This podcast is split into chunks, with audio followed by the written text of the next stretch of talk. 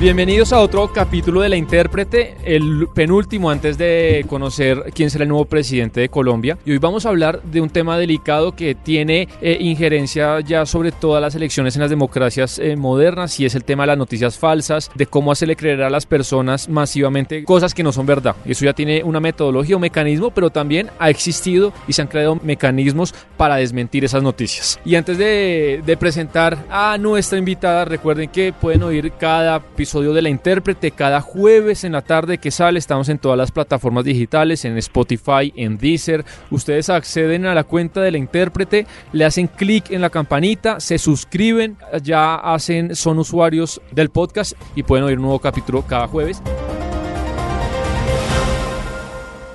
Este es el podcast La Intérprete con Camila Zuluaga y Sebastián Nora.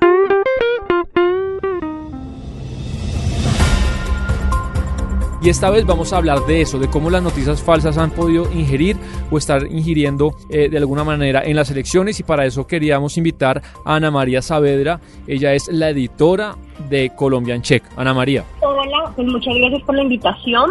Les cuento un poco de Colombia Check. Colombia por favor. es un medio de comunicación dedicado hacer fact-checking, especializado en verificación. ¿Qué verificamos? El discurso público, o sea, las afirmaciones de relevancia nacional que dicen los funcionarios públicos, los políticos, y pues en este caso electoral los candidatos y las candidatas, y eh, las desinformaciones las noticias falsas que tú hablabas que circulan en redes sociales y también en portales. Eso es nuestro trabajo y eh, justo en estas elecciones pues hemos tenido bastante trabajo y lanzamos un especial, eh, un micrositio que se llama Voto Chequeado 2022, en el que hasta la fecha hemos publicado entre chequeos y explicadores 133 y muchos de ellos, de estos chequeos, pues han evidenciado esta gran número de desinformaciones que está circulando en estas elecciones. En, las elecciones pasadas, usted hacía parte del equipo de Colombia en Check. Sí, nosotros eh, llevamos seis años, nacimos hace seis años, cumplimos años hace poquito y hemos pues verificado las elecciones del 2018, eh, las del siguiente año, las regionales y pues ahorita estas del 2022. Y Ana María, si se puede hacer una comparación, yo sé que es difícil, pero un poco comparar en términos de noticias falsas, de desinformación, ¿cuál ha sido un poco, qué campaña ha sido más sucia, la del 2018 o esta? Mi percepción, pero pues a mí me gusta aclarar que es una percepción de que esta es esta, ha sido mucho más. Y yo creo que es que en este momento también las redes sociales tienen mayor relevancia y las redes sociales están mucho más fuertes y hay nuevas redes sociales que no estaban en el 2018. Entonces creo que eso también. El 2018 tuvo desinformación, incluso muchas de las desinformaciones que se que circulan ahora también circularon, pues especialmente contra Petro, que era el candidato que estaba, eh, que, que repite, pero eh, realmente eh, mi percepción es que este, esta, esta, estas elecciones hay una mayor polarización y hay una mayor cantidad de noticias falsas. Bueno, Ana María, eh, antes de que me gustaría, por ejemplo, que diéramos ejemplos concretos de una noticia que aparentemente fue noticia pero era falsa. ¿Cómo trabajan ustedes? Es decir, ustedes, por ejemplo, detectan que hay una noticia que se empieza a dar por cierta en todas partes. ¿Usted y su equipo se sientan y, y qué hacen? ¿Cómo es la metodología? Bueno, para una desinformación, primero analizamos si, si realmente están desinformando y si es una desinformación. Y segundo, miramos el alcance de esa desinformación si está en redes sociales. O sea, cuánta, si hay algunas desinformaciones a las que nosotros accedemos con una alianza que tenemos con Facebook en una plataforma. Y en esa plataforma Facebook nos dice más o menos cuál es el alcance. Entonces revisamos si es un alcance grande. También si es Twitter, revisamos cuántas veces, cuántas reacciones ha tenido, cuánta gente lo, lo ha retuiteado, cuánta gente le ha dado me gusta, todo esto. Y si en serio, pues tiene cierto alcance, pues la verificamos. Y ahí empezamos cada verificación, cada verificación de una desinformación es un camino, porque puede ser un audio de WhatsApp, pero también puede ser una foto, un video real sacado del contexto, de contexto. Entonces, lo que empezamos a hacer es buscar si es una foto, si es un video, como el origen y el contexto de esta imagen o de estas imágenes, y empezamos a, así como, pues yo a veces digo como armar rompecabezas, porque también me gusta armar rompecabezas, armar ese rompecabezas, y es muy importante el contexto que, eh, en el que se, en el que se dice esta desinformación información. Y ahí, después de todo ese análisis de la, de la, de la especie de investigación que hacemos, entramos a calificar y hacemos un debate, el periodista, jefe que hace la nota, pues pone una calificación y la discute con el su editor y conmigo, que soy la editora, y llegamos a un consenso si hay alguna duda sobre qué, cuál es la calificación, porque nosotros tenemos calificaciones falsas, cuestión, cuestionable, verdadera pero, verdadera e inchequeable. después de tener esa calificación ya publicamos. Y hay algo muy importante porque la ruta del chequeo no puede tener fuentes anónimas y nosotros incluimos todos los enlaces y todas las búsquedas que hacemos para llegar a determinada calificación. Ok, entiendo, no, interesante. Y me gustaría que pusiéramos, habláramos de dos ejemplos concretos. Por ejemplo, un ejemplo de cada una de las campañas eh, de las dos opciones que llegan a la segunda vuelta. Arranquemos, por ejemplo, con Rodolfo Hernández, que un poco el tema de la mujer, de la equidad de género, ha estado en el centro pues de todo lo que tiene que ver con él, para bien y, por, y para mal. Y en algún momento, entiendo yo, Ana María, varios periodistas y varios medios replicaron eh, una idea que había dado el señor Hernández diciendo que eh, el 70% de su gabinete cuando fue alcalde de Bucaramanga, pues eran mujeres. Antes de que usted me conteste qué hicieron con esa afirmación, oigamos un momento lo que dice, lo que dijo Rodolfo Hernández en su momento. Cuando estuve de alcalde, yo creo que fue el mejor homenaje real que le hicimos a la mujer. El 70% de la parte ejecutiva que tenía chequera en el municipio de, de Bucaramanga eran mujeres. Mira, en este caso, pues lo primero que, lo que, que aclaro es que esta es una verificación de discurso público, es decir, una afirmación sobre discurso público, no una desinformación como tal o una noticia falsa, por así decirlo. ¿Qué hacemos en este caso? Los chequeos de discurso público tienen una ruta muy clara en la que en la que nosotros primero buscamos al autor de la frase, pues no nos contestaron de la, de la, del equipo de prensa Rodolfo, pero empezamos a revisar en la alcaldía de Rodolfo, pues cuánto era su gabinete. Primero, cuántas mujeres estaban en su gabinete. Y es, y analizamos muy bien el contexto de la afirmación. De esa forma pudimos ver que cuando inició su gabinete, eh, entre en el que estaban nueve secretarías y una jefatura, pues él solamente tenía tres mujeres, tres secretarias mujeres. Luego sí fue aumentando, eh, esa misma búsqueda más la ampliamos al, a, las, a, las, a las jefaturas de la alcaldía. Entonces, en esa misma búsqueda tampoco llegaba a ese 70%, sino un 46%.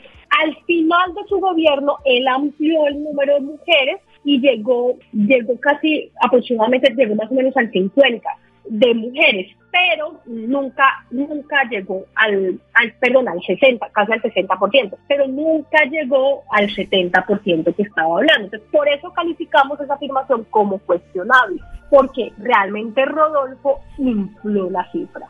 Y eh, también es importante aclarar un poco el contexto, pues justo entre todas esas jefaturas y entre todas las críticas, eh, pues había una, una, una, de esas jefaturas que eh, fue la del video, la del audio que denunció maltrato por parte de Rodolfo, ese audio en el que se dice me limpio y, y, y con la ley, entonces pues también eh, eso servía dentro del contexto de, de su afirmación. Entonces, por esas razones, pues la calificamos de cuestionable.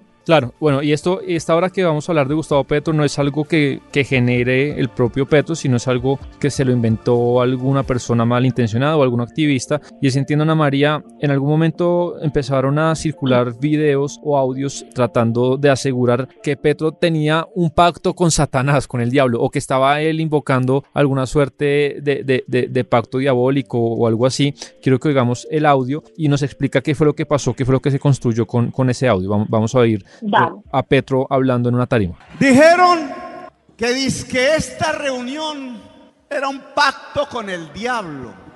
No, señores ni señoras. Quienes han hecho un pacto con, con el diablo son quienes nos gobiernan. ¿O cómo se puede entender? ¿Cómo no puede ser un pacto con lo diabólico el robarle el dinero público a la alimentación de los niños y de las niñas. ¿Cómo no puede ser un pacto con lo diabólico el quitarle el internet a la niñez campesina? ¿Cómo no puede ser un pacto con lo diabólico ordenarle a la fuerza pública que le dispare directo a los ojos de los jóvenes, que abusen sexualmente de las jóvenes que protestan que maten y descuarticen a nuestra juventud. ¿Y qué pasó entonces, Ana María, con ese audio?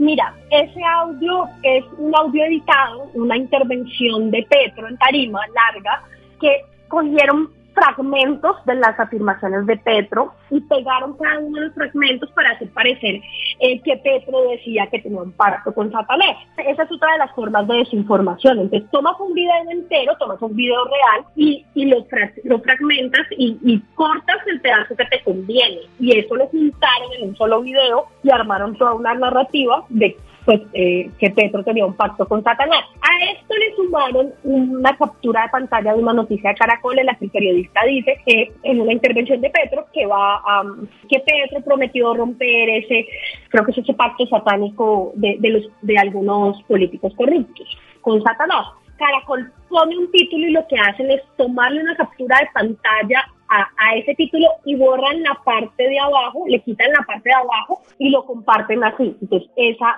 ese, ese audio fragmentado se le sumó esa captura de pantalla y crearon como toda una narrativa, pues buscando afectar a Gustavo Petro. Bueno, nos queda claro maneras y métodos diferentes. Y por último, Ana María, antes de, de terminar este episodio con usted, me gustaría preguntarle que nos cuente de la experiencia que usted tiene con su equipo, cuál es un poco el método o, o la, la manera más más ingeniosa que usted ha visto o, o, que más le ha llamado la atención, no sé cómo escribirlo, que, que las personas están usando para generar noticias falsas? Un método que usted le llame la atención.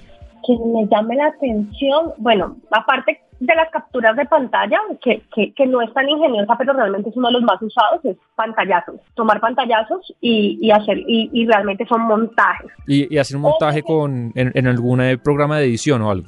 Lo que pasa es que cuando, no sé, abren la página de Blue, abren la misma página de Colombia Check, es, cualquier persona con conocimiento de códigos puede cambiar el título de nuestra noticia, puede cambiar la foto, puede cambiar el sumario, puede cambiar lo que quiera. Eso no quiere decir que nos estén cambiando en la noticia que está en internet, pero sí en el computador. Entonces lo que pasa es que cambian todo eso, ponen lo que quieran y le toman una captura de pantalla. Esa es una forma. Pero también, eh, pues lamentablemente hay programas que permiten hacer trinos, o sea, te pone, incluso te, te dicen hasta si quieres ponerle el chulo de verificado, claro. Eh, cuántos seguidores, uh, cuántas likes, cuántas todas las cosas del trino, te toman y te permiten descargar ese trino como foto, entonces muchos de esos también son montajes pues creo que pues una de esas de las capturas de pantalla es como una de nuestras pesadillas. Estas ediciones también son muy complejas, no solamente sino por el tiempo que nos quitan. Y otro que, que, que es como que usan mucho en YouTube, que son videos eternos, que realmente camuflan las mentiras con un video lleno de verdades y de información real. Entonces, justo ahora estamos verificando uno de una persona que sea argentina, es un video de una hora y tenemos que vernos el video entero y analizarlo para saber si tiene desinformación. Entonces también lo que hace es una estrategia que usaron en pandemia para quitarle tiempo a los verificadores y que no podamos, creo yo, digo, no podamos salir tan rápido. Claro. Y, y, se demora uno mucho. sí. es el humor es la sátira. Muchas desinformaciones comienzan como, como una broma, como una sátira, y hay gente que dice, ¿para qué verifican esta bobada? Pero realmente mucha gente cae. Entonces, pues todavía estamos verificando desinformaciones de Jordi, el niño polla, por así decirlo, el actor porno. Sí, sí, recuerdo. cualquier cantidad de ese tipo que termina, o la camiseta de Carol G con el logo del, del, parque histórico, todavía estamos verificando eso porque realmente hay mucha gente que sí cae. Sí, sí. Yo, yo me imagino, Ana María, que, que si se llega a adelantar esta reforma que pretende Elon Musk, si es que al fin él adquiere Twitter, de poder editar los trinos, que uno pueda editar sus pro propios trinos, pues este tema de clarificar o de encontrar la verdad sería aún más difícil, ¿no? Porque incluso los, los propios autores pueden cambiar la versión de los hechos todo el tiempo. ¿Usted se imagina, se imagina ese escenario cómo sería? pues sería complejo, sí, sería muy complejo porque estarían cambiando. Lo que pasa es que hay, cuando hay trinos, no se dice, cuando hay trinos como polémicos o, de ciertas posiciones, hay una herramienta que, que, que, permite guardar estos trinos que son los archives, que son dos, dos diferentes, y que son como unas bibliotecas digitales. Entonces, si aparece en esa biblioteca digital, pues si alguien lo guardó, pues realmente no puede negarlo porque ahí está, o sea, no es un montaje, esa es una biblioteca digital, no es, hasta el momento no hemos visto que pueda ser manipulada. Y entonces, pues eso sería como una, una ayuda que se puede, que, podría ser, estaríamos, yo creo que todo el mundo todo el día guardando trinos ahí. Sí. en eso nos volveríamos, estar todo el día guardando trinos, pero sí sería muy complejo.